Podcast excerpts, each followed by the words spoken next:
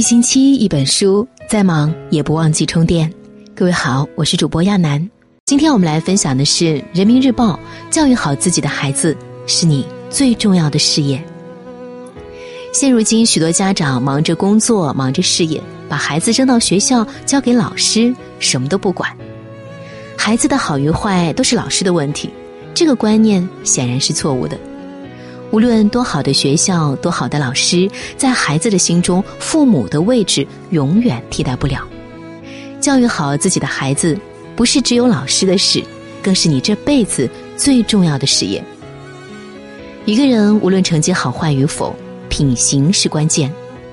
道德可以弥补能力的缺陷，而能力却难以掩盖道德的缺陷。但是孩子的品行，很大程度上与他的家教有关。老师只是传道授业解惑者，家长却是孩子一生的影响者。父母的言传身教永远大于老师四十五分钟的课堂教育。因此，想要让孩子有良好的品行，家庭教育才是关键。老师无能为力。麻将桌旁、电视机前长大的孩子，肯定和爱看书的家长教育出来的孩子差别很大。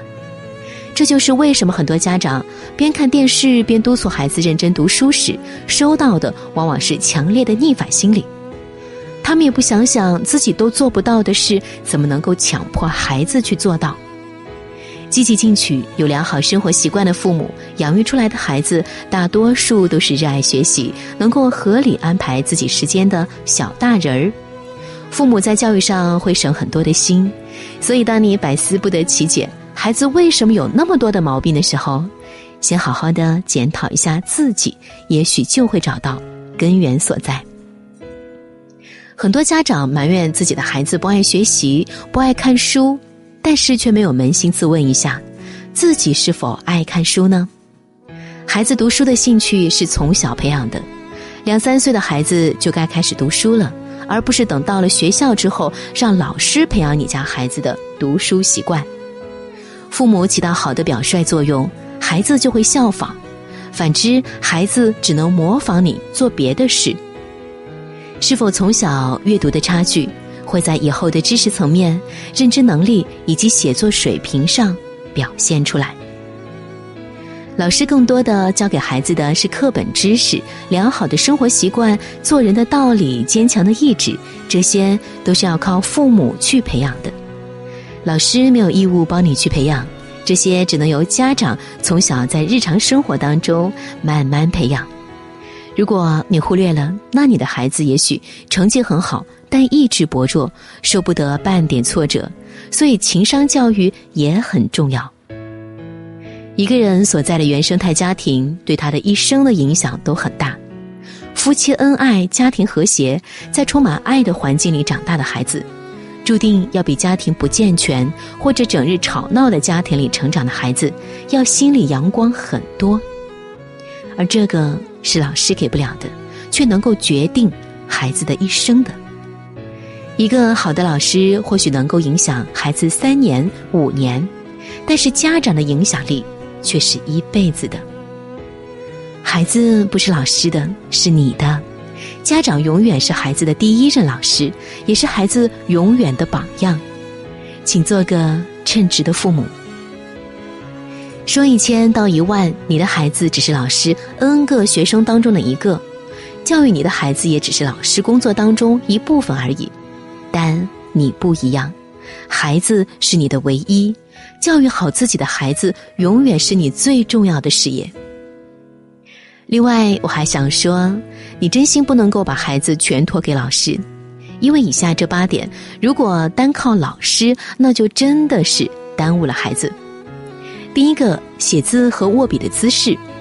如果你经历孩子成长的整个过程，你会感悟到，孩子写一手漂亮的字是非常有价值的技能，把字写好是每一个家长的责任。如果你还年轻，不知道怎么教育孩子，那就从这一点开始吧。一个班里那么多学生，老师没有精力逐个纠正学生的握笔的姿势，没有精力激励每个孩子都去练字，所以要你自己去做。第二个教育的关键期是叛逆期的冲撞，孩子到了四五年级就敢跟你顶嘴了，这可能是爷爷奶奶惯的，也可能是你没做规矩要求惯的。对孩子在原则问题上不能够让步，请记住，五六岁的孩子，如果你舍不得对孩子说不，到了十几岁你就不敢对他说不了。不要埋怨孩子不听话，因为你在孩子几岁的时候就埋下了隐患。请你记住。老师管不了学生的逆反心理，学生往往怕老师，但是孩子不怕你，就是因为你没有制定让孩子尊重并且畏惧的规矩。第三点，在教育当中需要注意的是正确对待快乐教育。如果家长认为孩子上学很辛苦，以为国外教育轻松，国外孩子没有作业可以无拘无束，除非你现在就把孩子送到国外，不然就不要有这种理念。因为你改变不了国内的教育大环境，你这样的想法最终会害了孩子。事实证明，凡是童年期无原则的、一味讲究快乐教育，长大后孩子会越来越不听话，在班级里与集体格格不入，成长过程会有不少的痛苦。凡是从小就讲规矩、守纪律的孩子，将来才会拥有自信，拥有很多的快乐。请你记住，快乐教育不是你一个家长可以做到的。孩子从小接受了你的快乐思想，可是，在大环境下，孩子没有志同道合的同伴，没有老师的鼓励与表扬，那么这样的他其实并不快乐，反而会变得孤独逆反。一旦你发现了这些现象，那就后悔莫及了。第四点要注意的就是关于网瘾。对于一个有网瘾的孩子，尤其是男孩，他形成网瘾的过程就是父母失职的过程。记住，孩子最初有网瘾，责任就在父母。父母对孩子的行为缺乏警觉，孩子一旦滑入了深渊，带给父母的就是无尽的哀怨。孩子从小就要控制玩电脑的时间，当孩子哭着闹着喊着要玩电脑，你一旦迁就他，就等于给孩子喂了一口毒药。信不信由你，反正每一个沉溺网吧的学生背后都有一对失职的父母。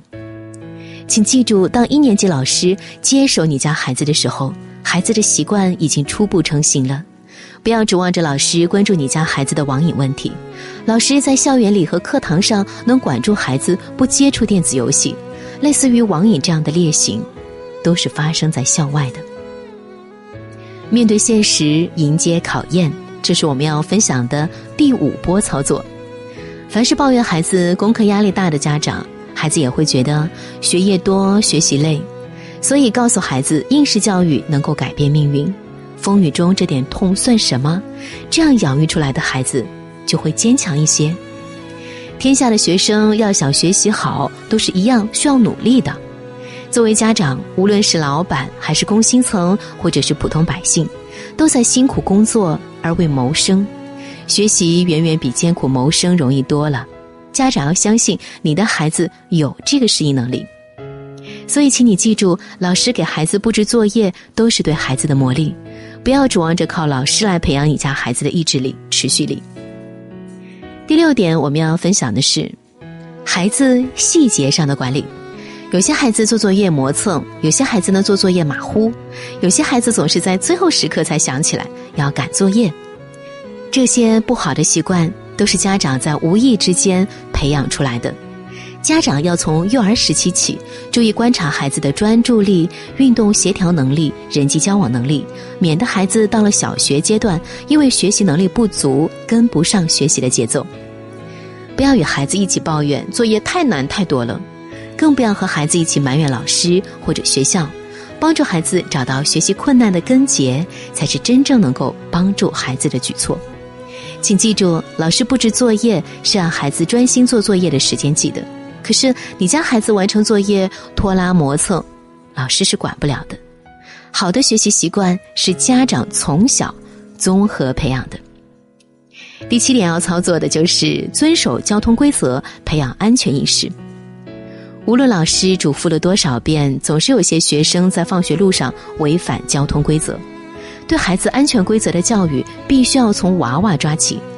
家长别闯红灯，别抱侥幸心理，遇到孩子有乱跑乱窜的行为，必须要严加训斥。尤其是骑电动车的家长，不要乱闯红灯，就是给孩子做表率。请记住，老师只负责校内的安全，管不了路上的交通。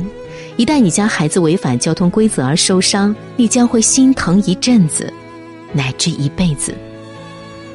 最后一个，我们想来分享的就是第八条：给孩子一个和谐的成长环境。孩子厌学、孩子逃学、孩子跳楼，貌似都是孩子的事儿，但实质上是家长从小对孩子的培养出了偏差。家长们要记住，夫妻和睦、家庭幸福对孩子成长极为重要。父母吵闹、生活习气不好，会极大的阻碍孩子成长。请您记住，家庭和睦比任何教育都重要。家庭的学习氛围抵得上数个优秀的老师。不要在孩子面前抱怨，不要在孩子面前争吵，不要在孩子面前诋毁他人，尤其不要在孩子面前对老人说三道四。这样才能够培养出一个身心健康的孩子。